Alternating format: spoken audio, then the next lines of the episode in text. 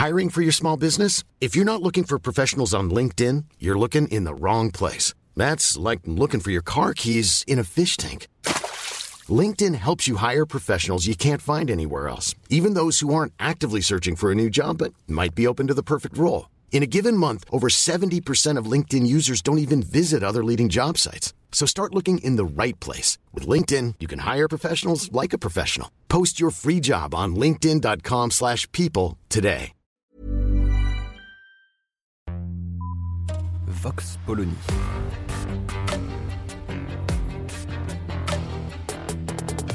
L'actualité vue par la directrice du magazine Marianne, Natacha Polony.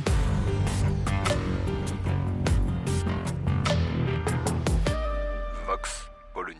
La loi de bioéthique est donc euh, de retour devant l'Assemblée nationale et cette fois-ci, la PMA appliquée aux couples de lesbiennes et aux femmes seules a été votée à l'Assemblée. Dernière navette devant le Sénat le 24 juin et retour à l'Assemblée normalement le 29 juin, de sorte que la décision qui était une promesse de campagne de Emmanuel Macron sera finalement votée avant l'été, de sorte que les premières euh, PMA issues de cette loi pourront avoir lieu avant 2022. Promesse tenue. Alors, la question que nous devons nous poser, c'est est-ce que ce vote vient sanctionner un véritable débat? Et est-ce que on peut se réjouir que cette étape ait été franchie de cette façon? Une chose est sûre, le vote de l'Assemblée nationale rejoint la volonté d'une majorité de Français, puisque tous les sondages d'opinion disent que les Français sont ouverts à cette euh, loi qui permet donc aux couples de lesbiennes d'avoir accès à la procréation médicalement assistée. Pour autant, on entend plusieurs personnes, et pas seulement des représentants de cette droite qui systématiquement s'est opposé à ce texte par tous les moyens légaux, euh, on entend diverses personnes dire à quel point non seulement cette loi ne fait que des déçus, mais surtout à quel point elle n'a pas permis véritablement une avancée de la réflexion sur la bioéthique. C'est notamment la position de Didier Sicard, ancien président du Comité consultatif national d'éthique.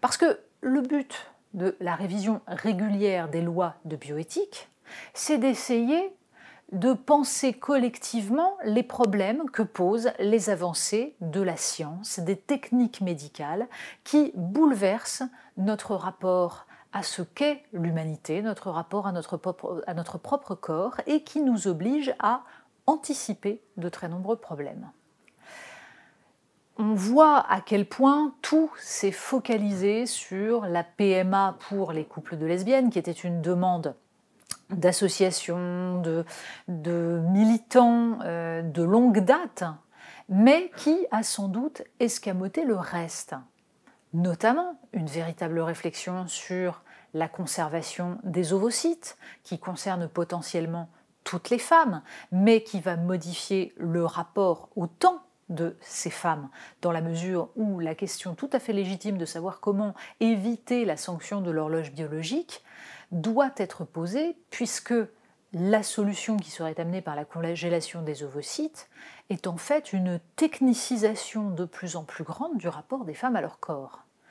C'est d'ailleurs également le problème que pose la PMA à partir du moment où on passe de la tentative de répondre à un problème médical à l'idée que la science permettrait d'avoir des enfants en décorrélant cette reproduction de la sexualité, ce que vient sanctionner donc le passage d'une PMA réservée aux couples hétérosexuels stériles à une PMA ouverte aux femmes lesbiennes ou aux femmes seules. De même, dans la façon dont on envisage l'extension du marché dans l'ensemble des domaines des biotechnologies, on ne peut pas dire que les débats aient réellement eu lieu. La faute à qui? Alors évidemment, chacun se renverra la balle. Euh, d'un côté, on a ceux qui reprochent en effet à la droite de n'avoir pas bougé d'un iota, notamment la droite sénatoriale, et donc de s'être crispé sur cette question de la PMA alors même qu'elle est validée par l'ensemble des Français. De l'autre, on expliquera que justement d'avoir voulu faire un étendard de cette loi sur la PMA a fait oublier les sujets essentiels. Au point d'ailleurs qu'on s'est perdu dans des arguties absolument délirantes quand il s'est agi de débattre sur l'ouverture de la PMA aux transgenres. Euh, le, le, député Adrien Taquet a été obligé devant l'Assemblée nationale de déclarer ceci une femme devenue un homme à l'état civil, même ayant gardé son appareil reproducteur féminin, est un homme. Par conséquent, il est également un homme au regard de la PMA. Fermez. Mais il est tout de même fascinant d'être obligé de tenir ce genre de propos et de préciser cela.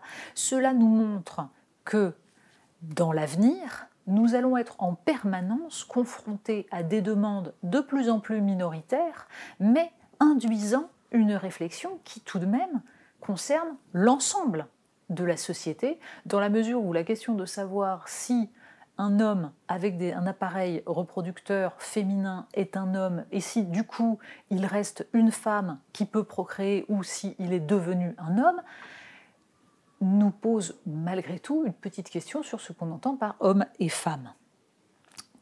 D'avoir posé ces problèmes-là en les plaçant sur le plan de l'égalité, ce qu'Olivier Véran a encore fait en précisant que c'était une victoire donc de l'égalité que l'ouverture de la PMA aux femmes euh, lesbiennes.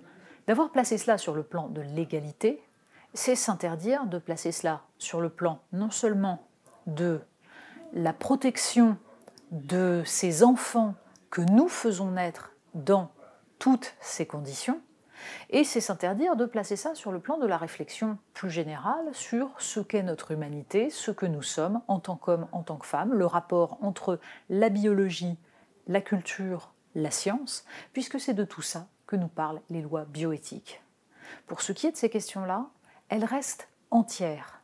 Bien entendu, la vie concrète de femmes qui désiraient avoir des enfants va changer et en cela la loi produira son effet, agira, et c'est tant mieux. Mais si à aucun moment désormais nous n'avons la possibilité de poser des réflexions de fond en dehors du théâtre médiatique sur la réponse à des demandes de la part de certains groupes sociaux, alors cela signifie que nous ne sommes plus capables collectivement de penser notre avenir. Vox Polony. Retrouvez tous les podcasts de Marianne sur les plateformes de streaming. Et puis les analyses, articles et entretiens de la rédaction sur marianne.net. Et surtout, n'hésitez pas à noter cet épisode et à nous laisser vos commentaires.